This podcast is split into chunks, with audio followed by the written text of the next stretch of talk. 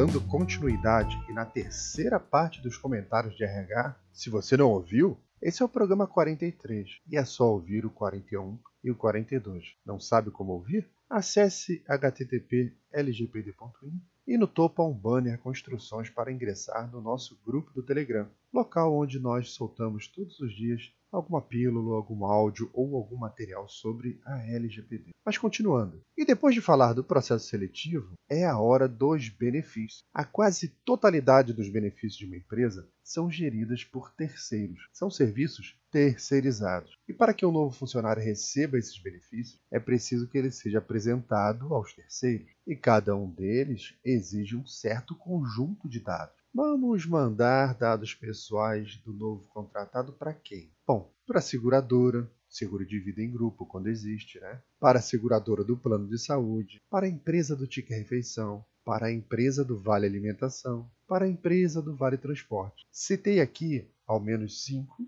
e mais uma vez, é muito importante dizer isso. O titular tem que saber, o titular tem que concordar expressamente com esse compartilhamento. O RH deve construir formulários com todas as explicações e detalhamentos para que o novo colaborador entenda e permita. Vocês lembram que ele possui o direito de revogar tais permissões? Pois bem, esse formulário deve dizer isso e, ao mesmo tempo, informar que a revogação pode fazer com que o benefício seja cancelado tudo às claras. Esse documento também protege a empresa, pois na pasta do funcionário vai constar tudo o que ele permitiu no que tange a seus dados. Se houver troca de empresa de benefício, que é bastante comum, virada do ano, renegociação de valores, as empresas, vez ou outra, acabam trocando é, da empresa de vale-refeição ou, ou a empresa do plano de saúde. Esses documentos todos devem ser refeitos para a nova empresa e o antigo permanece armazenado. Outro ponto relevante é que, quando houver essa troca, a antiga empresa deve informar para o controlador